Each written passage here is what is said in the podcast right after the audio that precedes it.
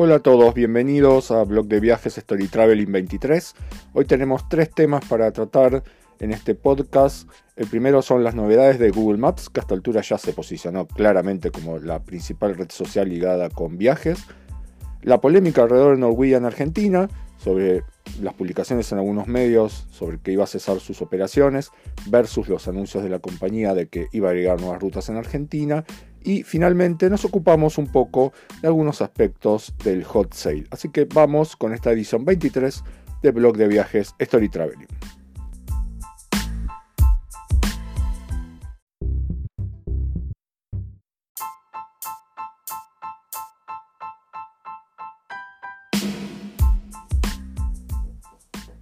Ya sabemos que en los últimos años Google no paró de fracasar en cuanto al tema de redes sociales. Recuerden, hace poco cerraron Google Plus, antes habían cerrado Google Bus, Orkut, pero con Google Maps parece que están logrando algo interesante, que es crear una capa social sobre un servicio web que está asociado a la movilidad cotidiana. Y ahí hay un punto que me parece clave en todo esto y que es Google Maps lo usas todos los días. Siempre pasa en general cuando se intentaron crear redes sociales vinculadas con el tema de viajes que finalmente no lograban despegar, porque la verdad es que la cantidad de días asociados al viaje para la mayor parte de la gente son relativamente pocos durante un año. Entonces tenías que usar una aplicación que no usabas casi nunca, únicamente para los días de viaje, y finalmente lo que terminó pasando es que las redes sociales que usas todos los días, como Facebook, o en este caso Google Maps, se terminaron quedando con, el mercado de viajes. Creo que es un problema, por ejemplo, que tiene TripAdvisor en esta reconversión hacia viajes. Es cierto, ellos también apuntan al tema de gastronomía, etc. Pero lo cierto es que para despegar van a tener que lograr concentrarse en la vida cotidiana. ¿Qué novedades tuvimos en estos días en Google Maps a partir de la conferencia de I.O. Eh, que hace Google todos los años. El primero es que Google Maps va a estar mucho más integrado al tema de motores de búsqueda de reservas. O sea, cuando busquemos un, en un destino determinada información, nos va a aparecer cada vez más eh, posibilidades de hacer reservas en hoteles, de comprar tours, etc. Para Google esto es importante porque es justamente una posibilidad económica, cobrar comisiones sobre las ventas que se produzcan a partir de de esos enlaces. También va a ser una competencia importante para algunos metabuscadores, Kayak, Hopper, por ejemplo, que van a tener que buscarle alguna vuelta al tema. Lo otro es que Google Maps está sumando más comandos de voz, tanto para búsquedas como para reservas. Esto va a operar en el teléfono, pero también en los parlantes inteligentes como el Google Mini. Lo malo por ahora es que va a estar reservado básicamente para el inglés. En el caso, por ejemplo, de Google Mini, recién hace algunos meses soporta el idioma español, así que con el caso de Google Maps seguramente vamos a tener que esperar un poco. También hay más integración con Google Lens, que es el servicio de Google que está orientado a reconocer objetos y hacer traducciones en tiempo real, por ejemplo en carteles o en menús de restaurantes.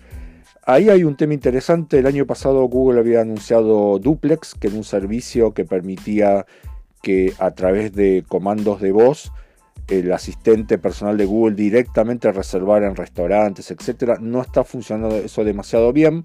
Habrá que ver si con esta integración con Lens tenemos una novedad que tenga más uso. Y otras novedades que se terminaron de confirmar, aunque ya las conocíamos hace algún tiempo, probablemente la más importante es que Google Maps va a comenzar a sumar eventos.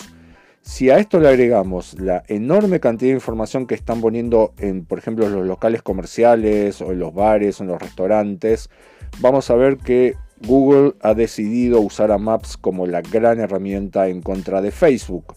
Piensen que hoy muchas veces la información sobre locales comerciales, sobre bares, sobre restaurantes y sobre eventos la estamos buscando en Facebook. Bueno, lo que está logrando Google de a poco es que Google Maps se transforme en la gran alternativa.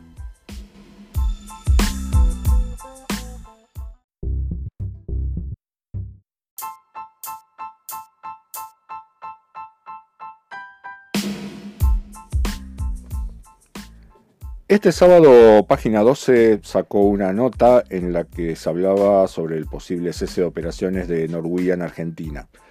El diario tomó una entrevista que había salido con el responsable de finanzas de Norwegian, Gerd Carlsen, que salió en un medio noruego que se llama E24. De hecho, si lo buscan en, Google, lo van a poder traducir directamente, que fue lo que yo hice, traducirlo con Google Translate. La nota en realidad salió a fines de abril, pero bueno, Página 2 se lo tomó casi 10 días, más de 10 días después.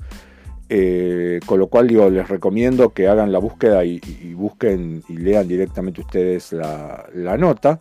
Ahí aparece que el gerente de finanzas de Norwegian asegura que la empresa va a evaluar hacia agosto si las operaciones en Argentina iban a continuar.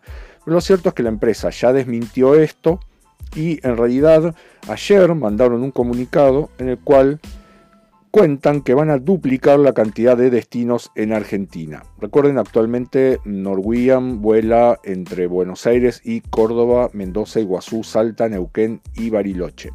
Esto significa que sumarían seis destinos nuevos. Ahora, no anunciaron esos nuevos destinos, a excepción de uno solo, que va a ser Ushuaia. Es un tema interesante porque no hay actualmente vuelos de compañías de bajo costo a, a Ushuaia. Así que es una novedad fuerte para el mercado de cabotaje local.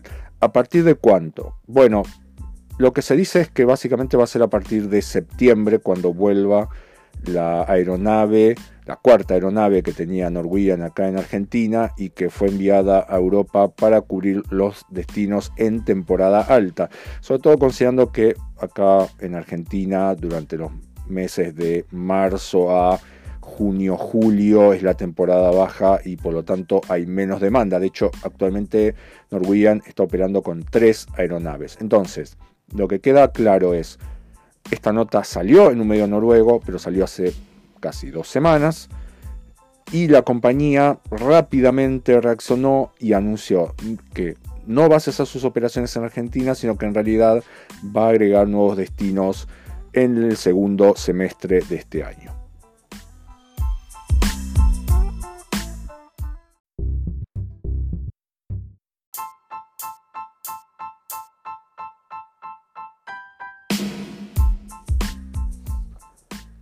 Bueno, y como todos los años volvió el hot sale, que es eh, las jornadas de descuentos en comercio electrónico en Argentina.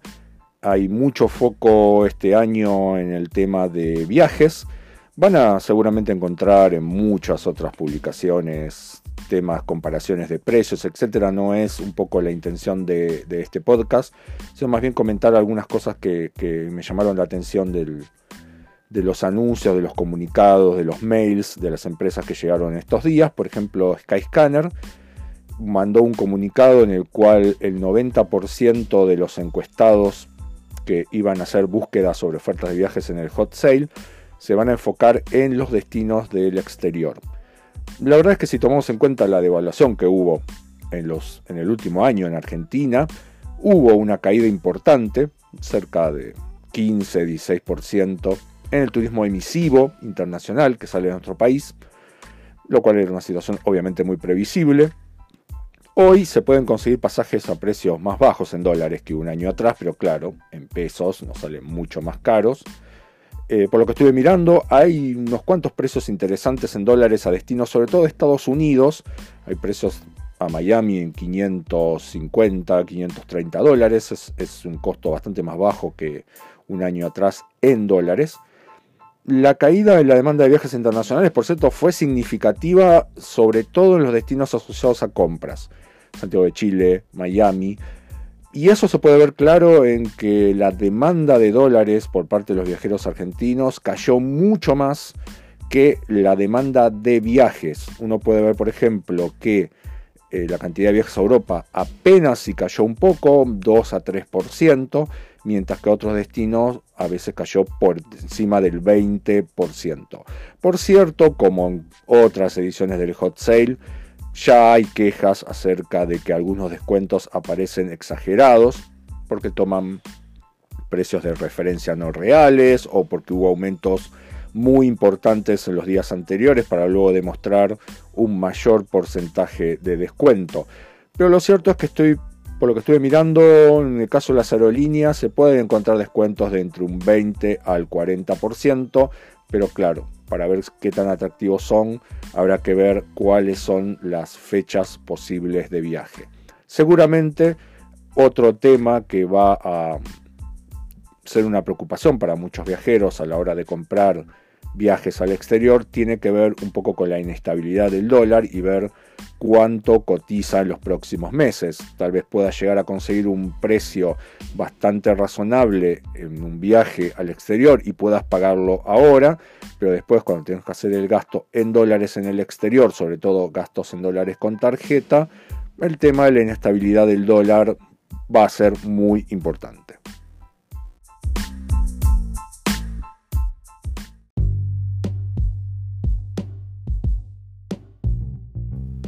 Con esto vamos cerrando la edición 23 del podcast de blog de viajes Story Traveling.